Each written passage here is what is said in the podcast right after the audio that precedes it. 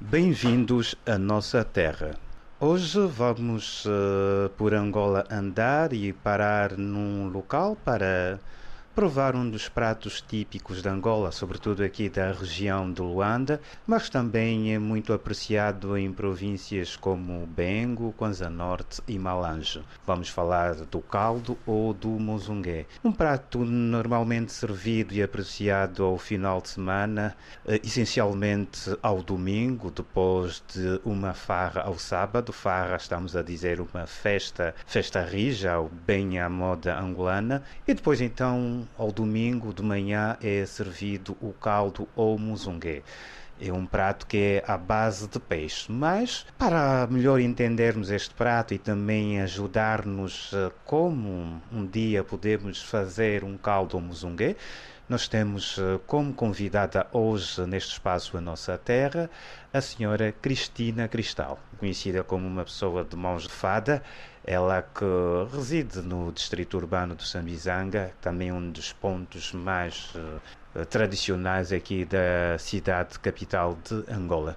Cristina Cristal, saudações, bem-vinda à nossa terra. Hoje vamos então aprender eh, a fazer o muzungue e vamos já durante a nossa conversa saber que o muzungue tem um segredo, tem uma fórmula mágica de ajudar as pessoas a recuperar depois de uma noite daquelas pesadas. Na verdade, quando falamos do muzungue, eh, estamos a falar do caldo e a mesma coisa. Que prato é esse, na verdade? Prato, prato angolano, né? Um prato que muitos angolanos preferem aos finais de semana, dia de semana, independentemente do gosto de cada um. Eu, pelo menos o caldo não tenho escolha de dia, semana não. Posso tomar o caldo qualquer hora, qualquer momento que eu me apetecer, é só pegar e fazer. Normalmente faz e toma, ou Sim. há quem faz mais para dar os outros a tomar, mas também gosta de um bom caldo. Sim, gosto de um bom caldo, faço para mim e também faço para as outras pessoas que também são amantes de caldos. Que ingredientes são necessários uh, para fazer um bom caldo? Um bom caldo é necessário termos o peixe, farinha, batata doce, mandioca, banana pão é uma opção, gindungo, né? Yeah, é fácil fazer o caldo. Agora então vamos saber como é que é esse processo de, de preparação.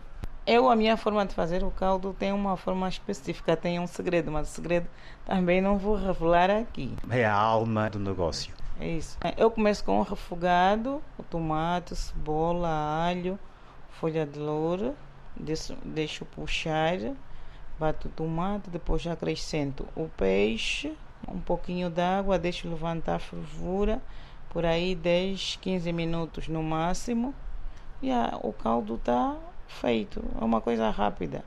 Não dá muito serviço. Falou do peixe, pode ser peixe fresco, peixe seco e sempre bom peixe mais grosso. O caldo tem que ser um bom peixe grosso.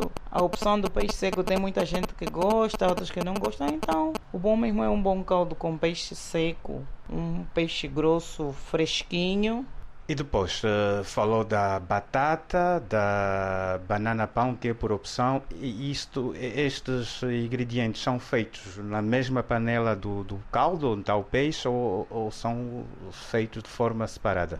Não, são feitos de forma separada. Tu tens que ferver os ingredientes à parte, a banana pão, a mandioca e a batata doce. Tem que ferver à parte. Depois meter nas tigelinhas e quem quiser tomar o caldo com batata doce vai uma, uma rodelazinha de limão, um gindungo de carrombo, que não pode faltar. O gindungo é aquele piripiri, mais ou menos. É, sim, sim, né? sim, os outros é que chamam piripiri, mas nós aqui em Angola é, é gindungo de carrombo. Aquele mais, uh, mais, mais, mais, mais terrível. Não, o mais terrível é cacalequete, cacalequete, ok, conforme as tias dizem. Eu não tenho opção de, de usar o gindungo, né? Ou aquele mais fino ou mais grosso que o caldo que eu mais conheço, né? Eu uso as duas coisas sem problemas. E também há quem faz o caldo com de olho de palma e põe o olho de palma. Eu normalmente faço mesmo só assim com olho de banha, só mesmo assim. E eu acompanhadozinho com um feijãozinho, para quem quiser, um feijãozinho de olho de palma, de banho. Isso é opção já também do cliente, ao gosto da pessoa que vai preferir o caldo.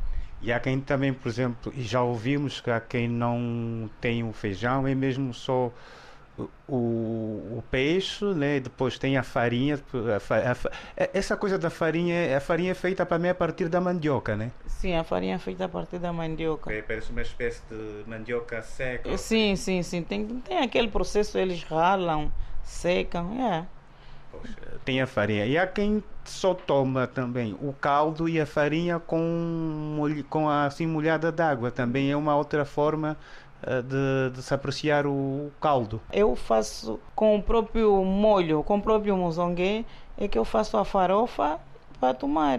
O pirão, como a gente chama, há regiões que o pirão é o, é o funge. Aqui, no, aqui para Luanda, bem o pirão é essa farinha molhada. Sim, sim, é isso mesmo, a farinha com o molho de, com o mozongue do, do, do próprio caldo.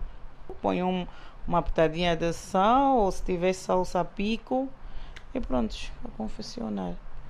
E para acompanhar, o que é que sugere? Ah, no meu ponto de vista, isso depende. Há quem vai eh, tomar o caldo, depois beber um copinho de vinho. Há quem vai querer uma cervejinha. Há quem vai querer um copo de quiçangua com gengibre e cola. Isso depende muito da opção de cada um. E, agora, eu, no princípio eu falava que o caldo tem assim um poder mágico. Há quem diz que depois uh, de uma festança e também uh, de algum excesso de consumo de bebida alcoólica, uh, no dia seguinte, nada melhor que um caldo para revigorar, para recuperar energias. Energia, sim. Ah, isso é verdade. O caldo tem uma força, aquele bem quentinho, mesmo de manhã cedo antes de ir trabalhar com uma boa batata doce, mandioca, espremer o limão, umas gotinhas, tomar aquele caldo. É excelente. Tem, tem um poder mágico, sim senhora. Com o meu segredo que eu não posso revelar, tem segredo. Ok, obrigado. Está aqui então o convite para tomar um caldo da Dona Cristina. Já sabe, o caldo da Dona Cristina tem um toque muito pessoal, tem um segredo. Se o quiser provar, tem que vir a Luanda, tem que vir ao bairro de Sambizanga, a zona do Santo Rosa e perguntar pela senhora Cristina Cristal para poder provar deste caldo e conhecer então o segredo, a magia que tem o toque do caldo da Dona Cristina. Foi então mais uma viagem pela nossa terra. Hoje andamos pela cozinha da Dona Cristina, onde viemos eh, tomar um caldo e aprender a fazer este caldo ou muzungue. Fica aqui o convite, já sabe, de manhãzinha ou de tarde ou no final do dia, um caldo cai sempre muito bem. Fica bem, até a próxima edição do seu espaço A Nossa Terra.